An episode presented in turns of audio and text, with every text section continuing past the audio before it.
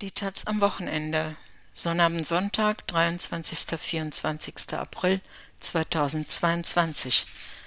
Seite 8 und 9 vom Krieg betroffen. Zwei Monate dauert der russische Angriff auf die Ukraine nun schon an. Für viele Journalistinnen vor Ort ist die Situation lebensgefährlich. Mindestens sechs von ihnen wurden bereits getötet.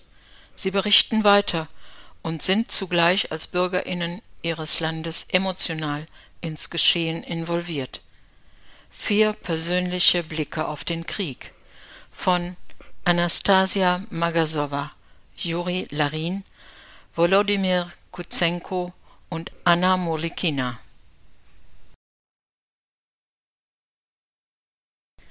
Anastasia Magasowa wurde 1989 auf der Krim geboren. Sie hat ukrainische Philologie und Journalismus in Simferopol in der Ukraine studiert. Seit 2013 ist sie Autorin der Taz. Seit Beginn des Krieges berichtet sie fast täglich aus Kiew und den umliegenden Städten. Ich stehe daneben, betrachte den Horror. Was fühlt ein Mensch, der eine Leiche sieht? Ja, sogar viele Leichen auf einmal vor allem Angst und schauderndes Entsetzen. In den vergangenen beiden Monaten habe ich hunderte Leichen gesehen. Alle waren auf unterschiedliche Art zu Tode gekommen, aber ähnlich qualvoll. Jemand wurde ausgezogen und in einer Luke aufgehängt, jemanden mit gefesselten Händen wurde in den Hinterkopf geschossen, der Körper in einen Keller geworfen. Einem anderen schoss man ins Herz, seine Leiche hat man versucht zu verbrennen. Zwischendurch glaubte ich permanent diesen Leichengeruch wahrzunehmen, der sich auf meiner Haut und in meinen Haaren festgesetzt hatte. Wenn ich die Körper der Getöteten betrachtete, ging mir nur eine einzige Frage durch den Kopf. Warum? Nachdem Anna Politkowskaja grausam ermordet worden war, gab die Noveja Gazeta, die Zeitung, für die sie gearbeitet hatte, ein Band mit ihren Reportagen über den Tschetschenienkrieg heraus. Der Titel lautete Warum? Die Frage schien die Antwort schon zu beinhalten. Weil sie die Wahrheit über den Krieg schrieb. Wenn ich mir die Frage stelle, warum friedliche Zivilistinnen in Butscha, Irpin, Hostomel und anderen Städten so bestialisch getötet worden sind, kann ich weder als Mensch noch als Journalistin beantworten, warum der russische Staat ihnen das angetan hat. Als Journalistin will ich allen Zeuginnen aufmerksam zuhören, die Geschichte jedes und jeder Toten erzählen, damit die Welt von den russischen Kriegsverbrechen erfährt. Wie schrieb die britische Journalistin Mary Colvin, die in Syrien zu Tode kam, die Hauptaufgabe von Journalistinnen, die über den Krieg berichten, sei, Zeugnis abzulegen und diejenigen, die die leiseste Stimme haben, in ihren Texten sprechen zu lassen, das versuche ich. Als ich 2014 anfing, über den Krieg im Donbass zu berichten, wollte ich beide Konfliktparteien zu Wort kommen lassen – Heute haben wir es mit einem ganz anderen Krieg zu tun, einem offenen Großangriff eines Staates auf einen anderen unabhängigen Staat. Unter diesen Bedingungen erscheint die goldene Regel des Journalismus, wonach verschiedene Meinungen ausgeglichen vorkommen müssen, absurd. Welche zweite Meinung brauche ich in einer Reportage über Kriegsverbrechen? Will ich die Motive eines russischen Soldaten herausfinden, der in Butscha eine Frau vor den Augen ihres Kindes vergewaltigt hat? Ich habe nicht nur Leichen getöteter Zivilistinnen gesehen, ein Dutzend verkohlter Körper von russischen Soldaten wurde von ihren Kameraden zurückgelassen. Wie schwarze Schaufensterpuppen sahen sie aus, Die Überreste ihrer Gesichter waren von Entsetzen und Schmerz gezeichnet, der eine oder andere muss noch gelebt haben, als er verbrannt wurde. Von einer Leiche war nur die Hälfte übrig geblieben, die andere hatten Hunde gefressen. Ich stehe daneben, betrachte diesen Horror, fühle jedoch absolut nichts. Weder Mitleid noch Hass oder Ekel. Nichts.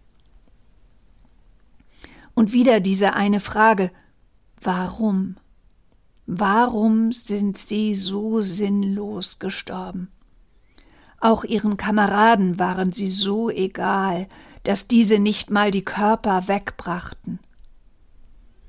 Viele meiner Kolleginnen wollen den Journalismus nach dem Krieg verlassen. Ich weiß es noch nicht, aber eins weiß ich.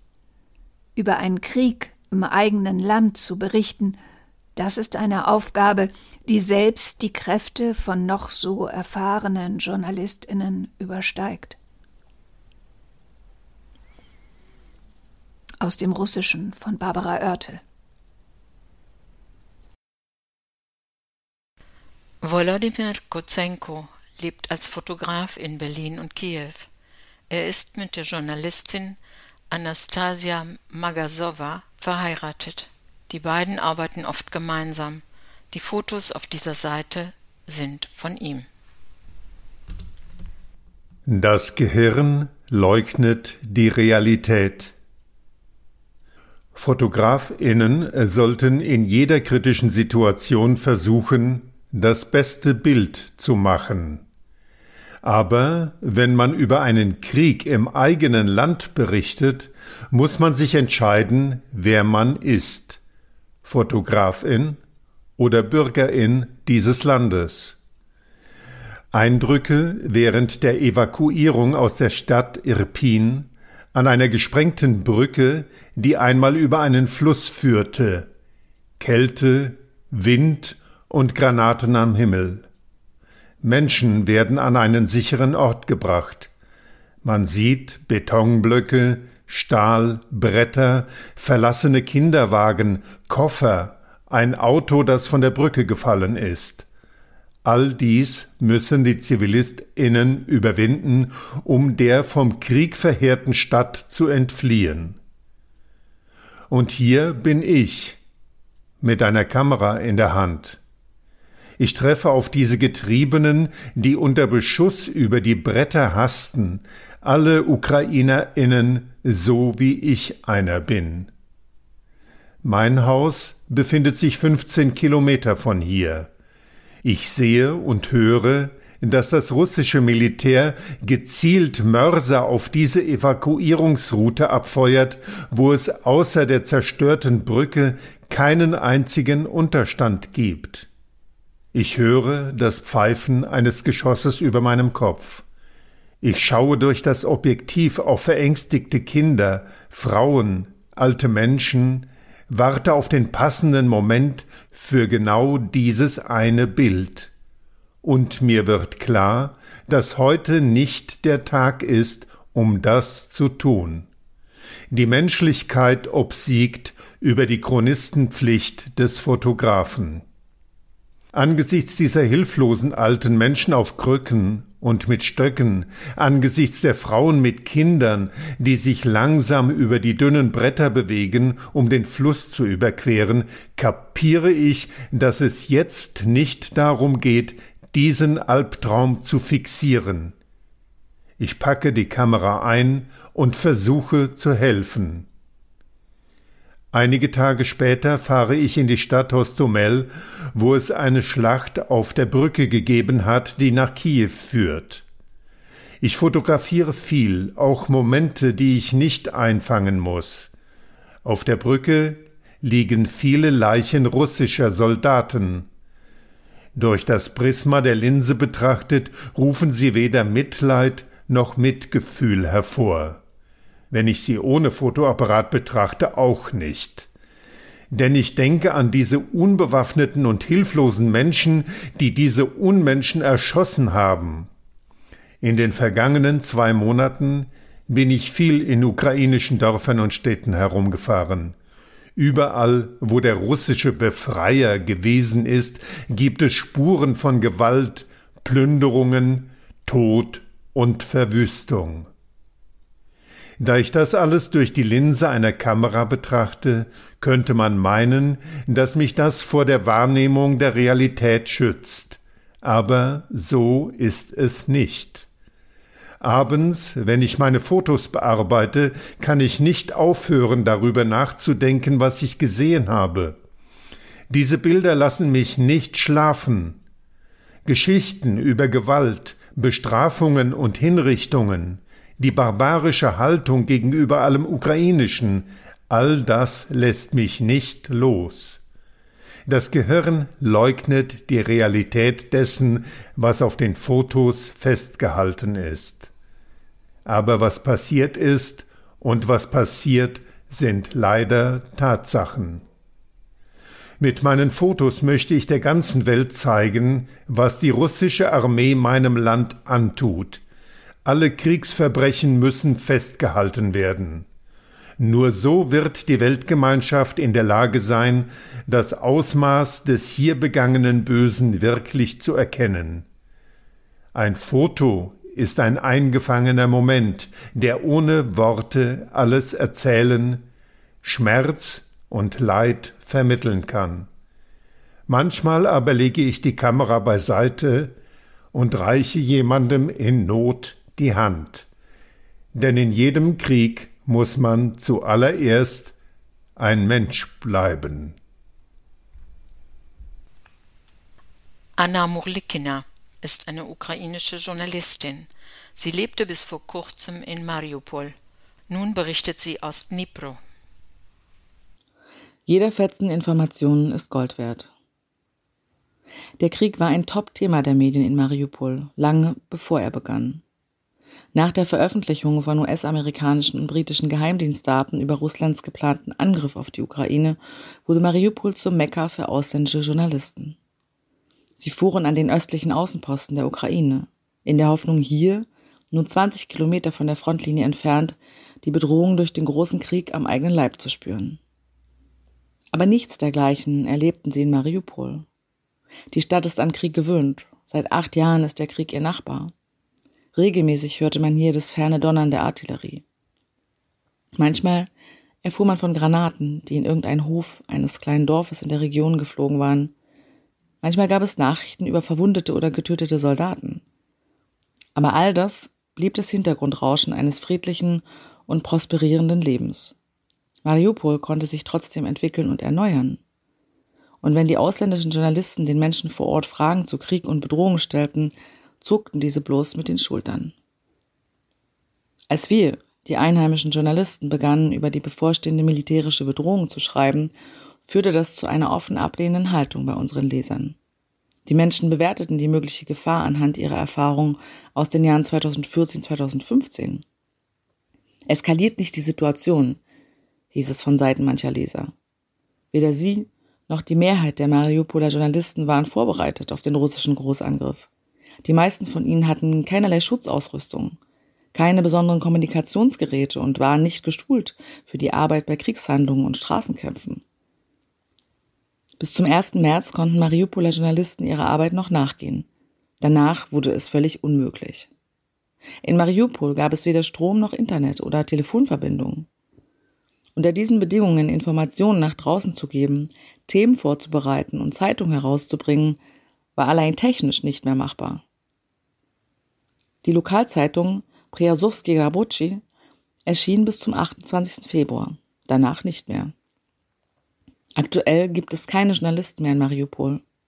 Die einzige Informationsquelle für jene, die die Stadt verlassen haben, sind die Mariupoler selber, die noch dort sind und jetzt Informationen aus der eingeschlossenen Stadt schicken. Unter den Bedingungen der anhaltenden Blockade und der fehlenden Mobilfunkverbindung können Gespräche mit Bewohnern der Stadt nur stückchenweise und mit Unterbrechungen stattfinden. Die Überprüfung der Angaben ist fast unmöglich. Aber jedes kleine Fitzelchen Information, das es aus Mariupol herausschafft, ist Gold wert. Die schwierigsten Bedingungen für Journalisten herrschen an der Frontlinie. Derzeit sind aber sogar in den Städten fern der Frontlinie Aufnahmen von Infrastrukturobjekten verboten. Eine notwendige Maßnahme, denn in den Städten sind nicht wenige Sabotagetrupps unterwegs, die Angaben zu Objekten der kritischen Infrastruktur sammeln. Als meine Kollegin in Ternopil anfing, Bilder von einem gestürzten Pushkin-Denkmal zu machen, kamen sofort Polizisten und baten sie, die Fotos zu löschen.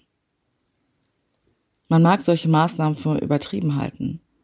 Auch in Mariupol zeigt sich, dass im Krieg jedes unbedacht geäußerte Wort Dutzende, vielleicht sogar hunderte Menschenleben kosten kann. Juri Larin ist ukrainischer Journalist. Er lebte und arbeitete bis vor kurzem in Charkiw. Larin war Teilnehmer eines Osteuropa-Workshops der Taz Panther Stiftung. Ich habe einen Schuldkomplex. Tatsächlich haben die meisten von uns damit gerechnet, dass es genau an diesem Tag losgeht. Ich persönlich habe am 23. Februar bis um Mitternacht dagesessen und auf die Invasion gewartet. Dann bin ich mit schwerem Kopf eingeschlafen. Um 5.07 Uhr, in den ersten Minuten der Bombardements, war mir klar, dass Putin jetzt den Angriff befohlen hat. Den Rucksack mit Papieren und Medikamenten hatte ich schon zehn Tage vorher gepackt. Eine Viertelstunde später waren auch meine Frau und mein fünfjähriger Sohn fertig angezogen. Ich setzte sie in das erste Auto, das ich erwischen konnte, um sie bloß wegzuschaffen aus Charkiw. Ich selbst blieb in unserer Wohnung, die unter den Detonationen der Raketen erzitterte. Sie flogen vor allem auf die Fabriken in der Nähe. Dann rasierte ich mich und sagte laut, vielleicht zum letzten Mal. Anschließend lief ich zum Wehrkreiskommando, um mich zum Dienst an der Waffe zu melden. Aber ich wurde abgelehnt. Gehen Sie lieber weg, hier wird es jetzt sehr gefährlich, sagte der Jugendoffizier, der das sicher gar nicht entscheiden, sondern mich einfach schützen wollte. Gegen neun Uhr hörte ich schon keine Raketen oder Artillerie mehr, sondern Schusswechsel. Der Feind war also nur noch wenige Kilometer entfernt. Schnell wurde mir klar, dass ich nicht unter Okkupation geraten wollte. Sicher hatten die Russen eine Liste, auf der auch pro-ukrainische Journalisten verzeichnet waren.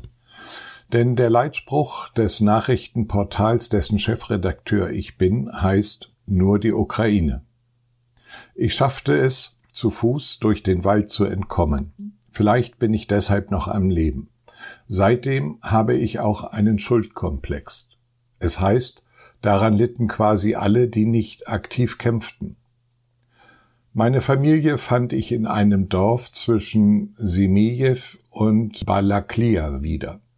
Die folgende Woche verbrachten wir komplett mit Nachrichten hören und lesen auf ausländischen Websites aber in meinem Kopf kreiste der Gedanke, du tust sehr wenig für den Sieg. In der Umgebung des Dorfes begannen heftige Luftangriffe. Wohnhäuser samt darin befindlicher Menschen flogen in die Luft. Das war vermutlich emotional die schwerste Woche, fast ohne Schlaf, ständig im Luftschutzraum. Mein Sohn hatte schreckliche Angst. Wir entschieden, das Dorf zu verlassen. Doch in der Umgebung waren schon alle Brücken gesprengt.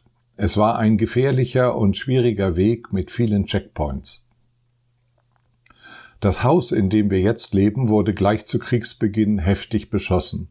Blindgänger steckten in den Wänden und im Dach klafft ein großes Loch. Fensterscheiben fehlen schon lange. Heizung, Gas und andere zivilisatorische Errungenschaften gibt es schon seit Anfang März nicht mehr. Teilweise fehlt auch der Strom. An Sirenen und Raketen haben wir uns gewöhnt. Wir sind dickhäutig und gleichgültig geworden. Manchmal dauert der Luftalarm 10 bis 15 Stunden am Stück. Neulich gingen auf einen Schlag sieben Marschflugkörper auf unsere Stadt nieder. Ich bin erst vom vierten aufgewacht.